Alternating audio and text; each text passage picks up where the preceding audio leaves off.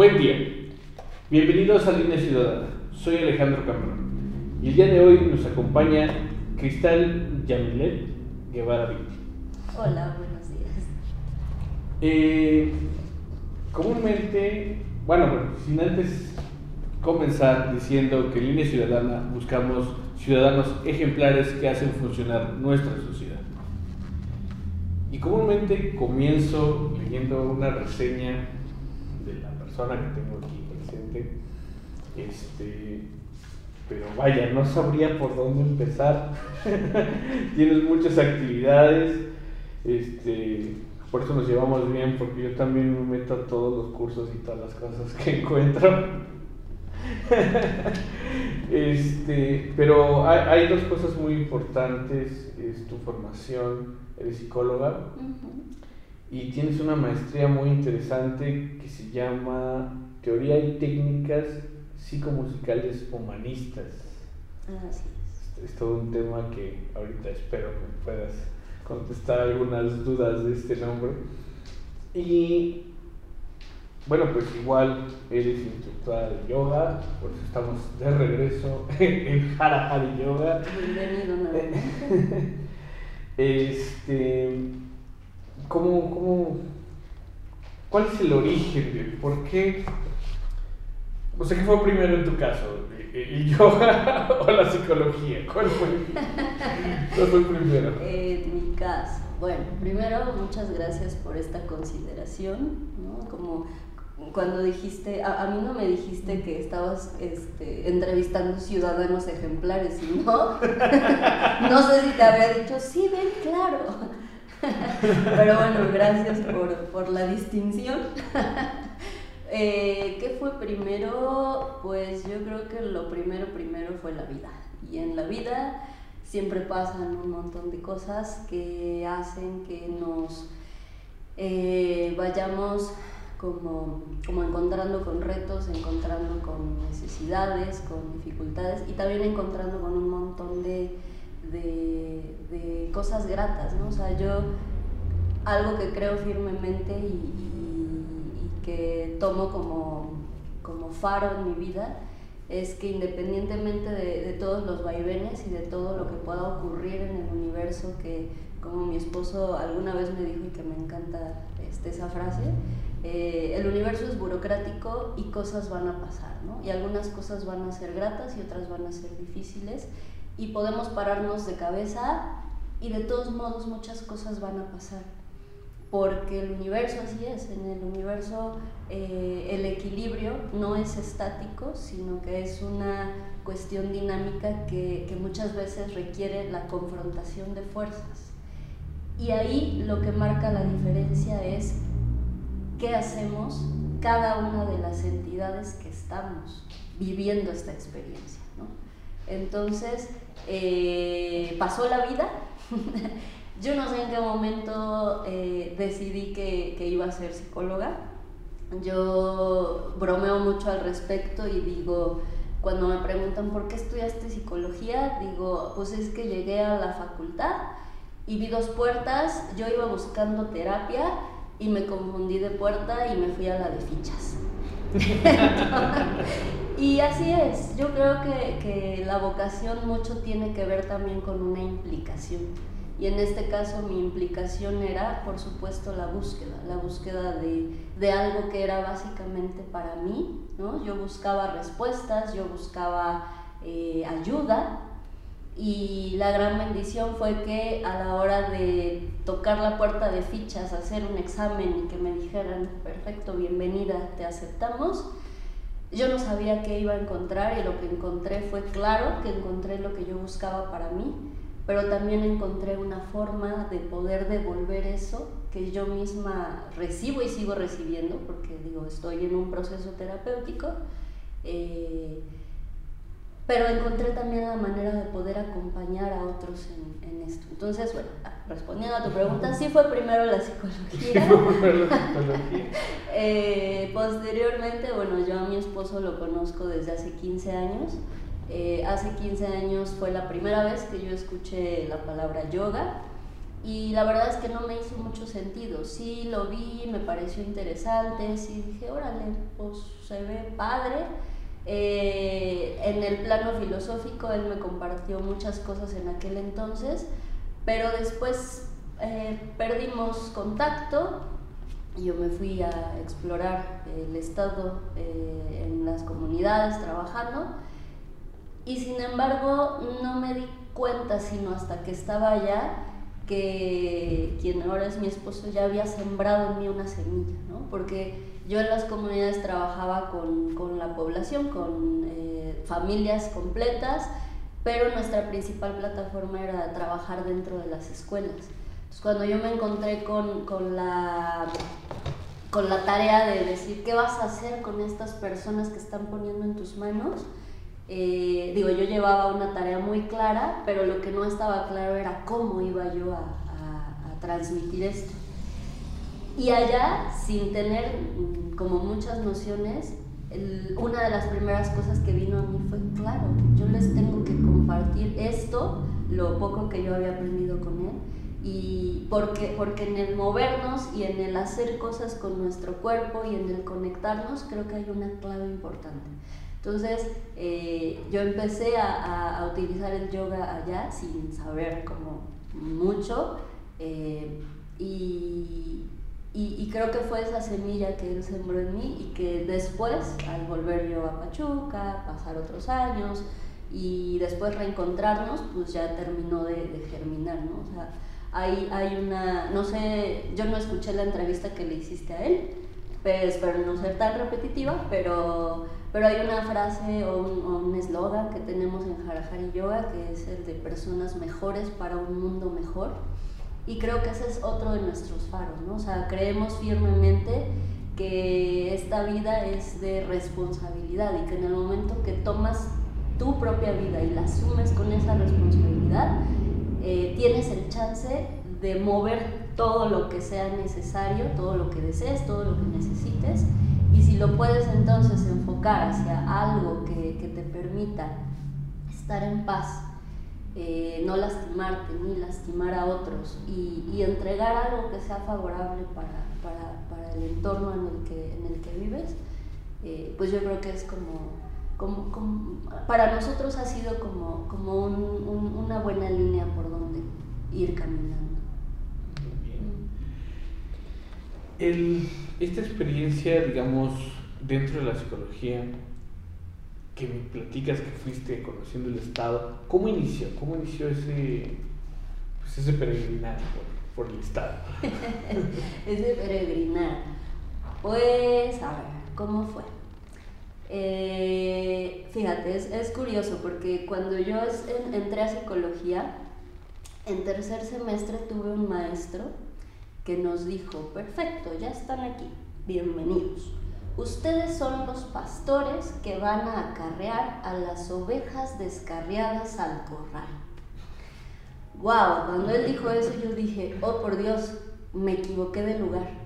Yo no tengo que estar aquí. No sé qué hacer con mi vida, ¿cómo le voy a decir a otros qué hacer con la suya? Agarré a mis chivas y huí lo más lejos que pude. me salí de la carrera y me fui a la ciudad de Puebla a estudiar comunicación. Eh, porque me gustaban y siempre me han gustado los medios, me gusta la fotografía, el cine, las artes, todo esto. Entonces este, dije, no, pues creo que lo mío está por otro lado. Lo curioso fue que estando en Puebla, creo que fue donde descubrí que sí era algo dentro de mí, sí era psicólogo. porque los espacios donde yo estuve allá, eh, pues de repente pasaba que las personas, mis amigos, mis compañeros de trabajo, yo trabajaba allá y estudiaba, eh, de pronto se acercaban a mí y me decían, ay Cris, es que tú me generas mucha confianza y te quiero contar. Y pues ya, ¿no? Terminaba dando este, terapia eh, ahí informalmente.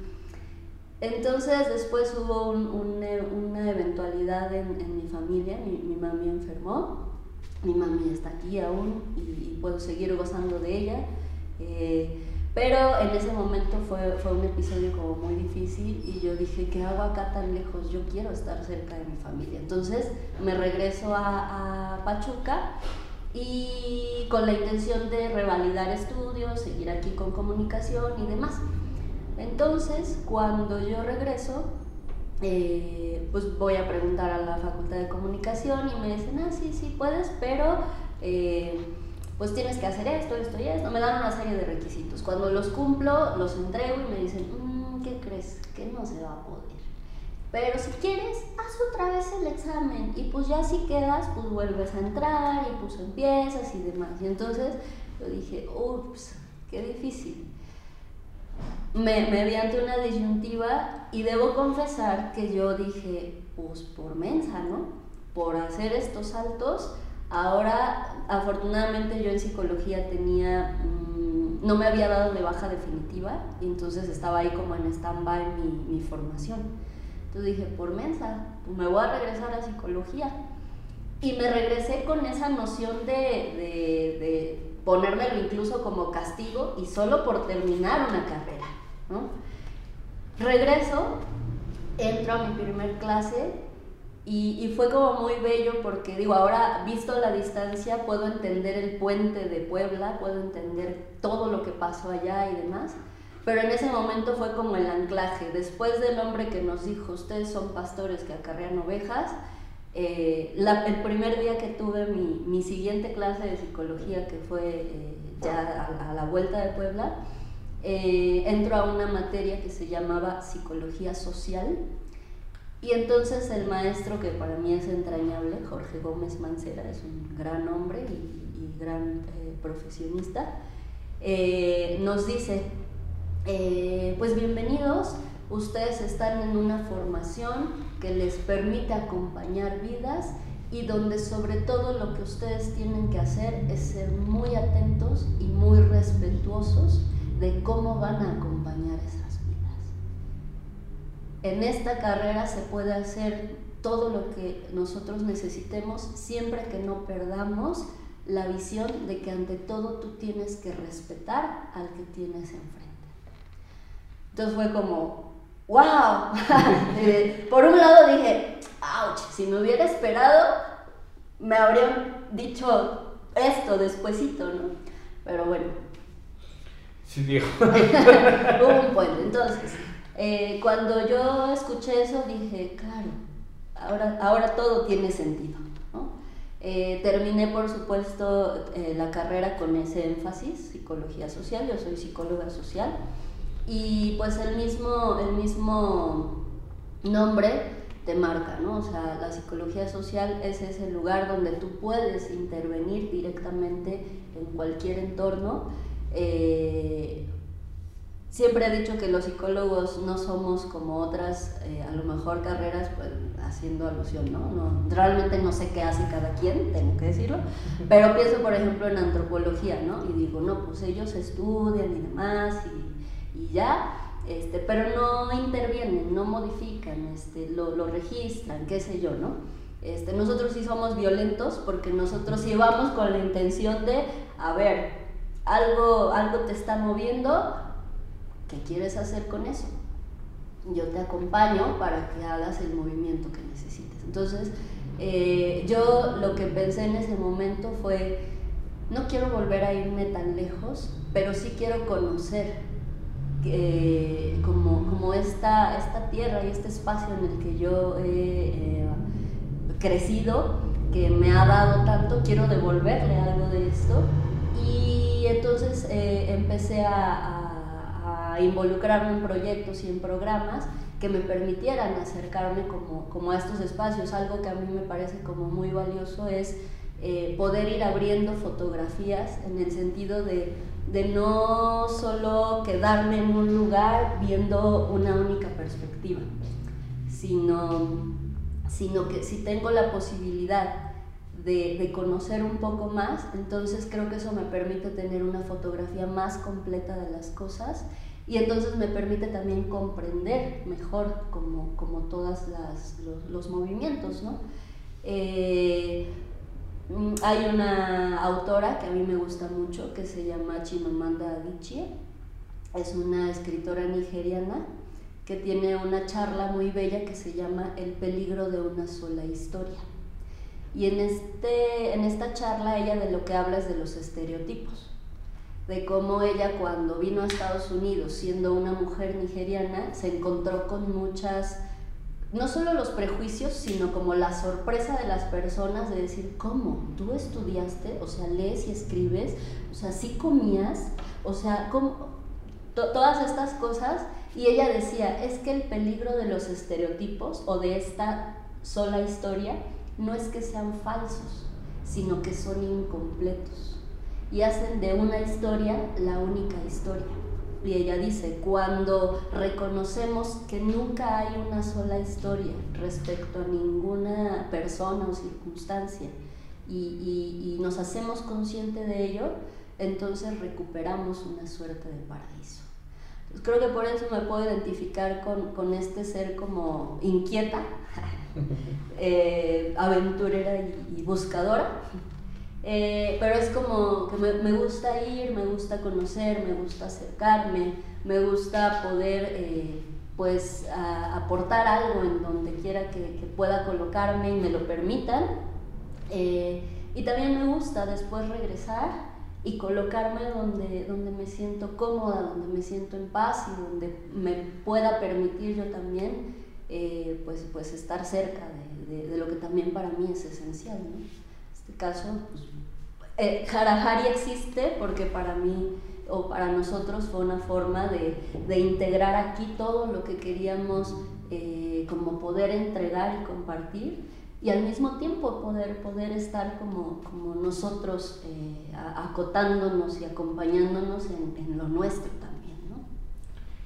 Veo parte de, de, cursos, de todas las cosas que has hecho, que has, bueno, esta cuestión de la musicoterapia, este, es todo, todo un mundo, es todo un tema. ¿Nos podrías platicar un poquito sobre ese tema? Claro. La musicoterapia para mí es una de las elecciones mejores que he hecho en la vida. Eh, soy melómana, amo la música. La música para mí es, toda mi vida la puedo contar a través de, de bandas sonoras, ¿no? O sea, mi, mi, mi vida tiene un hilo conductor y ese hilo conductor es la música.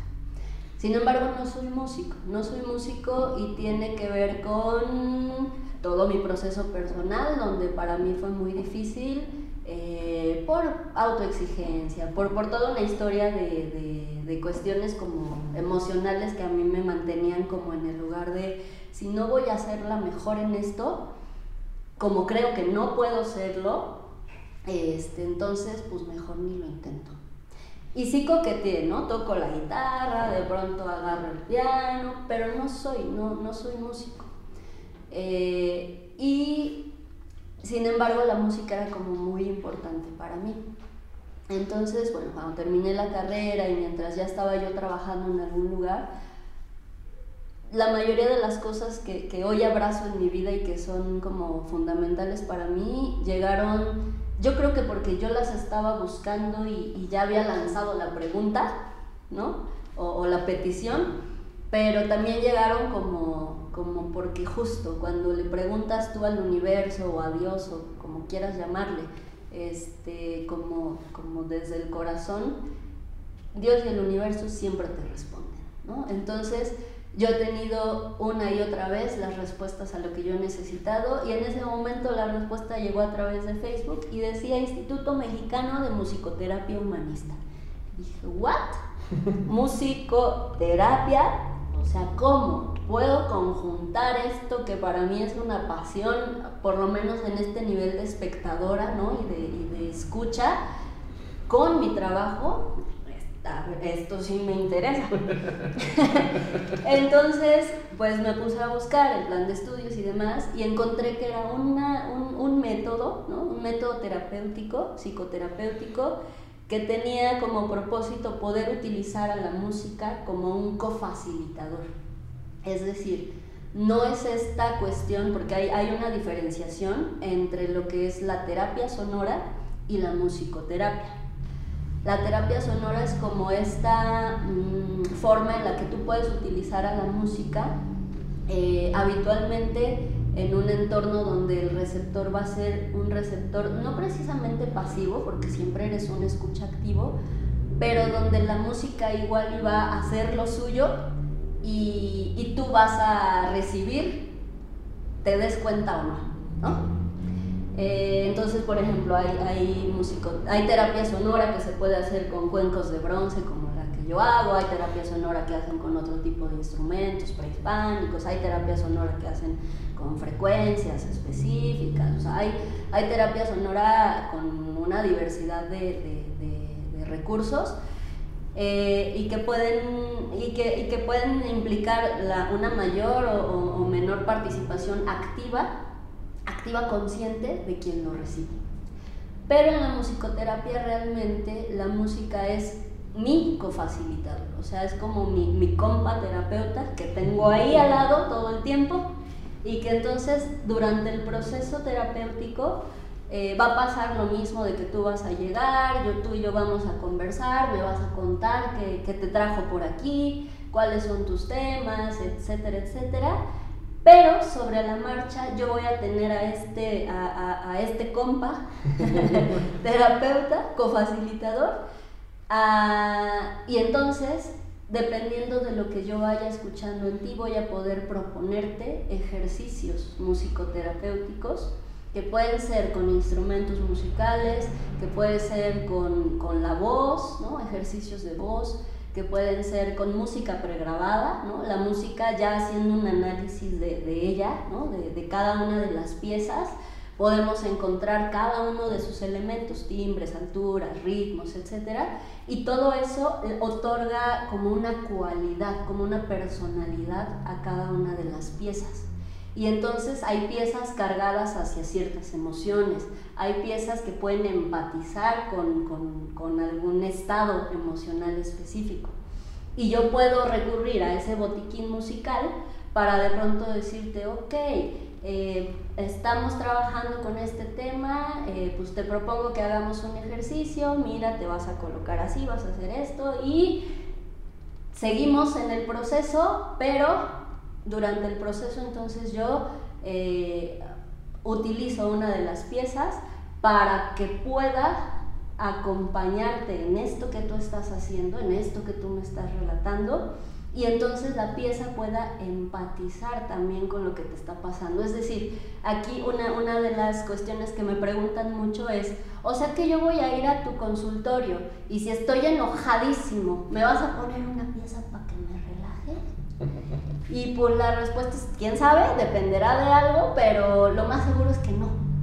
Al contrario, te voy a poner una que te va a conectar más y vas a terminar golpeando algo ahí en el consultorio, ¿no?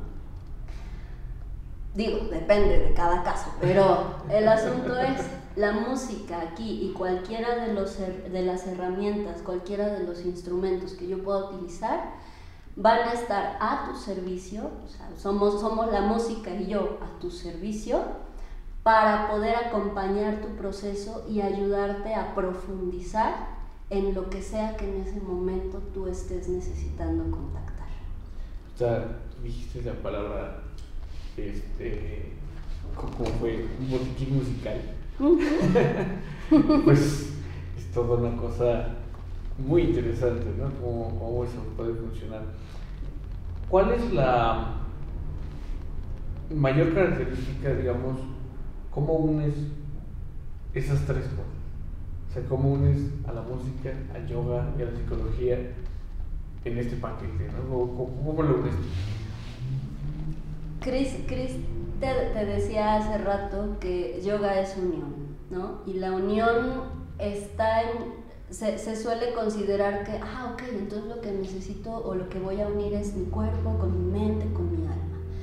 Y sí no, porque mente, cuerpo y alma están conectadas, nos demos cuenta o no. Yoga, la unión que busca es una unión que va más allá de ti y es una unión con lo divino y es una unión a partir de esa conciencia de lo divino, pues con todo lo que existe aquí, que, que, que, que existe gracias a, a, a, esa entidad divina, ¿no? Entonces, ¿Cómo se une yoga con musicoterapia y con, y con ¿qué me dijiste? Con, con la psicología. Ah, pues por el solo hecho de que todo está conectado.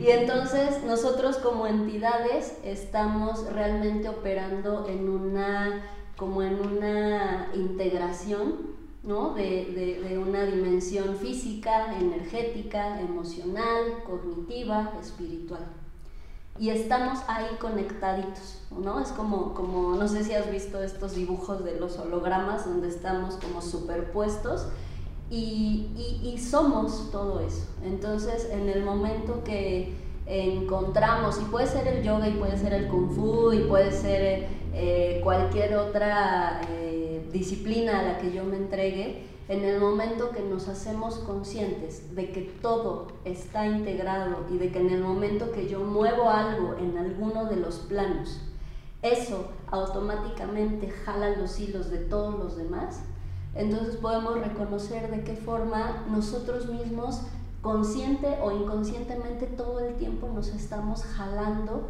hacia el trabajo con nosotros mismos. Entonces, eh, trabajar desde el yoga a mí me ha permitido pues integrar mucho más una, una de las herramientas más eh, valiosas que tenemos y que a veces se nos olvida, que es el propio cuerpo. En nuestro cuerpo están todos los símbolos. Nuestro cuerpo es un, un vehículo lleno de lenguaje. Nuestro cuerpo es el que todo el tiempo va a decir, ay, me duele el codo. Y puede ser que fue porque me dio un trancazo, pero nunca nada es nada más porque sí. O sea, cuando mi cuerpo me reporta algo, es porque hay algo que yo tengo que revisar en él y que no está solo en el nivel físico u orgánico, sino que está conectado con el nivel emocional, con el nivel cognitivo, con el nivel espiritual, con el nivel energético. Entonces, trabajar desde el yoga es como recordar eso, que todo está conectado y que no importa por dónde yo empiece a moverlo si yo me hago consciente de esto y trabajo eh, mirándome como esta integralidad, pues puedo ir hacia, hacia mejores lugares siempre. Bueno, en este, la verdad es que ya se nos está acabando el tiempo, pero este, quisiera yo platicar de muchísimos temas. Pero bueno, una última recomendación que hagas hacia la gente que, pues para no sé, este, conectar esas, esas, esas, esas partes que tenemos? Ok. Mm, es, es, una pregunta interesante que, quisiera responder de muchas formas, pero la que viene ahora, sí, la voy a responder de cortito. La que viene ahora a mí es eh, conéctate contigo. Conéctate contigo de las formas que sean Puede ser escuchándote y atendiéndote desde el asunto de decir, estoy sintiendo sueño y es porque no he descansado, creo que lo que necesito es descansar. Escúchate porque en el momento que aprendes a escucharte o que empiezas a escucharte, también puedes empezar a, prepararte para escuchar a los otros.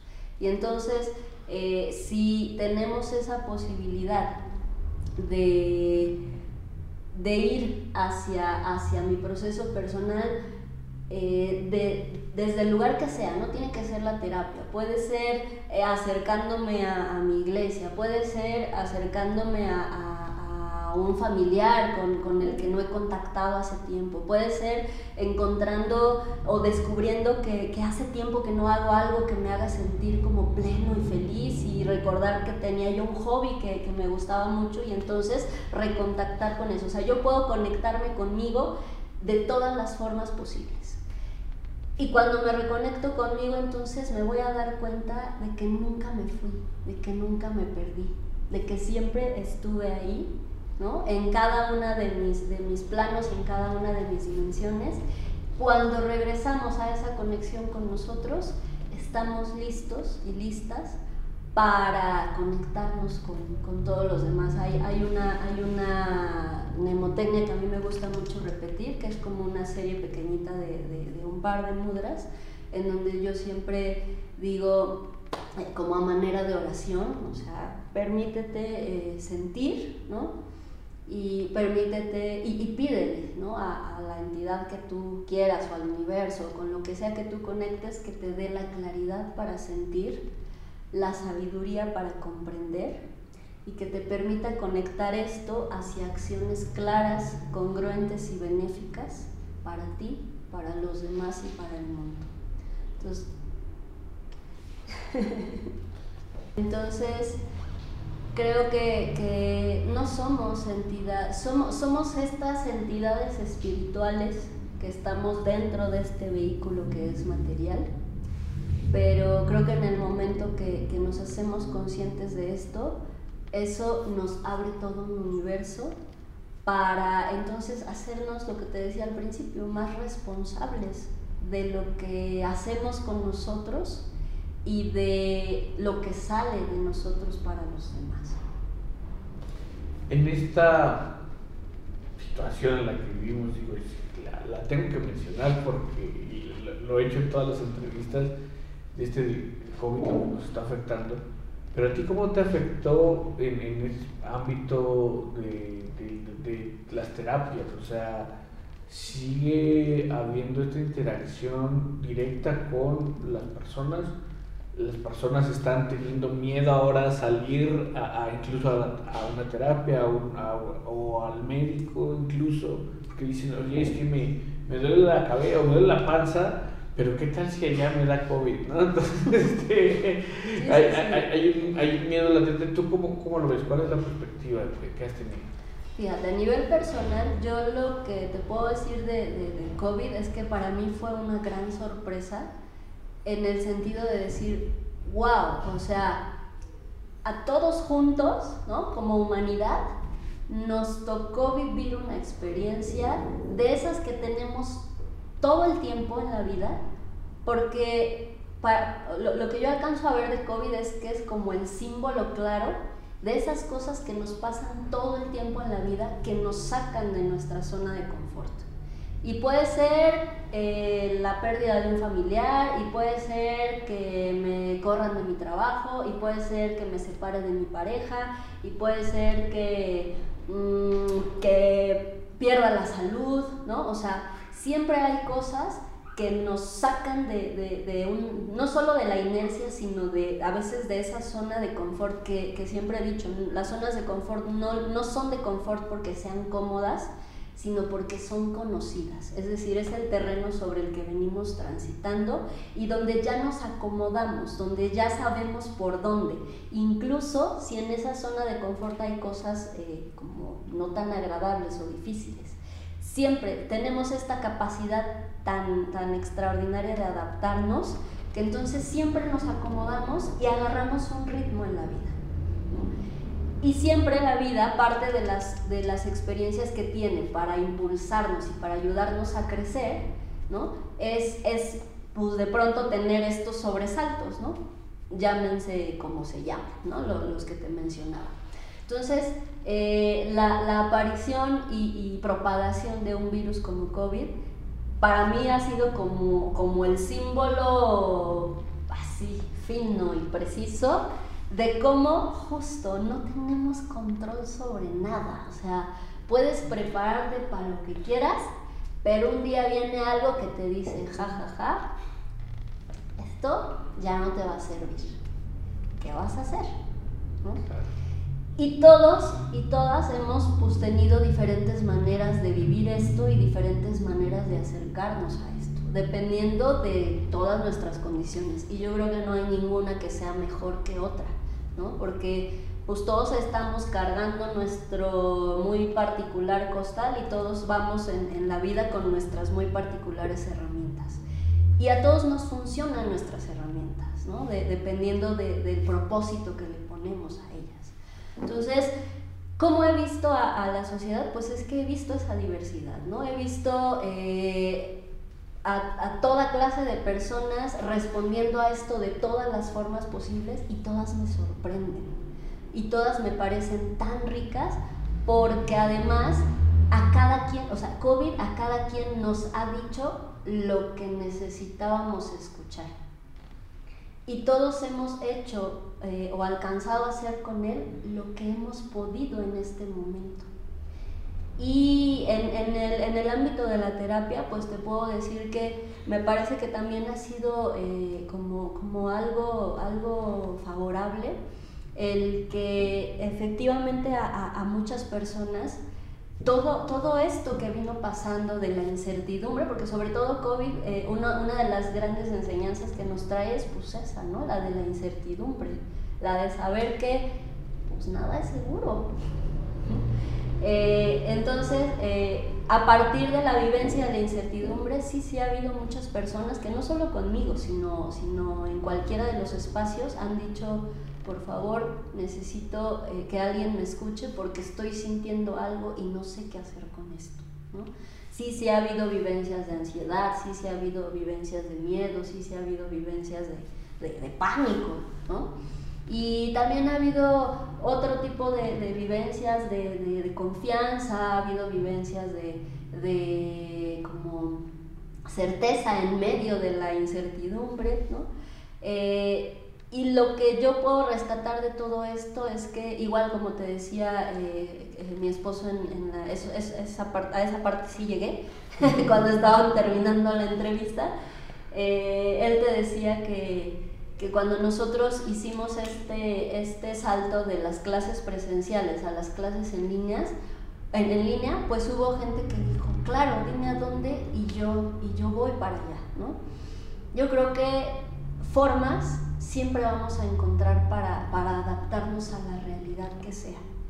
Yo, yo creo que la, si, si, en estas formas que busquemos eh, no perdemos de vista nuestra propia escala de valores, y, y como vamos haciendo acopio de las herramientas que nos permitan ajustarnos a lo que sea, sin lastimarnos ni lastimar a otros, entonces todo se puede adaptar. O sea, yo, yo ya hacía mucho tiempo que daba terapia en línea, este, y pues ahora lo único que ha pasado es que pues la mayoría de mis terapias, eh, incluso de las personas que viven aquí, pues se han, se han pasado a la modalidad en línea, ¿no? Ahora ya empiezan a a, regresar este, algunos de mis pacientes en presencial y demás, pero, este, pero en realidad solo son distintas plataformas, ¿no? O sea, la esencia de lo que estamos haciendo es la misma. Claro, perdemos, eh, y más que perder, o sea, nos encontramos y somos capaces de diferencias, ¿no? Es decir, en el momento que tienes a alguien y dices, ¿cómo quisiera darte un abrazo? Pues igual lo das e igual está rico porque ahí está la esencia de lo que estás queriendo hacer, pero dices, ay, no, sí me hace falta sentirlo aquí, ¿no?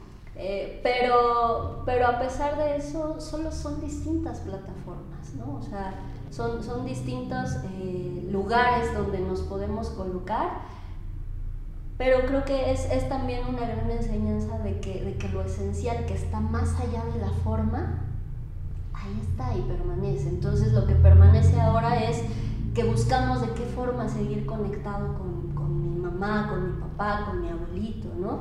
Y mi abuelito que nunca en la vida se había puesto enfrente de una pantalla, pues ahora con la ayuda de su nieto, pues ahí está saludándome en la pantalla, ¿no? Y claro que también hay, hay, hay, historias a lo mejor difíciles donde, por ejemplo, yo trabajo también en, en, en escuelas, en, en el ámbito de la educación, y pues si algo ocurre en nuestro país es que aunque hay aparentemente una igualdad de derechos, lo cierto es que no siempre hay las formas de garantizar que esos derechos sean eh, respetados a cabalidad ¿no? o puedan ser gozados eh, en, en igualdad de circunstancias. Y ahí es donde creo que a todas las personas, donde quiera que estemos colocados, ¿no? sea yo médico, sea yo psicólogo, sea instructor de yoga, sea eh, lo que yo sea, maestro, carpintero, este, bolero, eh, lo que sea, ¿no? Eh, dueño de algún establecimiento, donde sea que yo esté colocado, siempre tengo la posibilidad de, de, hacer algo desde ese lugar de, de, mi propio Dharma, del deber que yo, que yo puedo entender que tengo, que si puedo reconocerlo y además colocarme en el lugar donde mejor me sienta y donde más eh, capaz me sienta como de entregar algo, pues está más padre, ¿no? O sea, ojalá todos encontráramos eh, más fácilmente este, como, como nuestro Dharma, ¿no? Ese lugar donde dices, yo aquí me siento en mi mejor condición para poder entregar algo, ¿no? En, en este sentido de servicio, de servir. Eh, pero yo creo que esto, o sea, la observación de esta fotografía completa y de toda esta realidad que, que está plagada de diversidad, eh, es que me ayuda a que donde quiera que yo esté colocado puedo decir, ok, aquí estoy, estos son mis alcances en este momento y elijo entonces hacer esto, esto y esto para, para poder entregar algo en, en, en, servicio a, pues a estos otros. ¿no? Conectarse o, reconectarse y conectarse. claro, y servir. Y servir. qué, padre. La verdad es que es, insisto, podríamos hablar aquí yo creo bastante tiempo. Pero bueno, eh, un lugar donde te puedan contactar, puedan estar, podrías decirnos. Claro, si las personas que ya escucharon la entrevista de la semana pasada, pues bueno, si no pudieron anotar ese día, ahora pueden anotar, porque el lugar es el mismo. es Harahari Yoga. Eh, es un espacio que, que, dispusimos y que está ubicado en Avenida Universidad, esquina con San Martín de Porres. Eh, aquí estamos eh, todos los días, de lunes a sábado. a partir del. Ahorita en, en, en periodo COVID estamos a partir de las 9 de la mañana, aunque eventualmente volveremos a estar desde las 7 de la mañana. Eh, de cualquier forma, este, también nos pueden encontrar en redes sociales como eh, Harahari Yoga en Facebook, Harahari Yoga en Instagram. Eh, um, y bueno, a los teléfonos 771-143-6329 y 771-683-9998. ¿Sí lo dije bien? Sí. ok. Y pues eh, mi nombre es, Cristal Guevara, mi esposo es Cristóbal Martínez Armenta y pues estamos para servirles en el momento que, que sea posible y que así lo muchas gracias por recibirnos de nuevo. aquí estamos en Yoga. Me gusta mucho estar aquí. No, y eres muy bienvenido y te queremos mucho. Muchas gracias. Muchas gracias. Gracias. Hasta luego.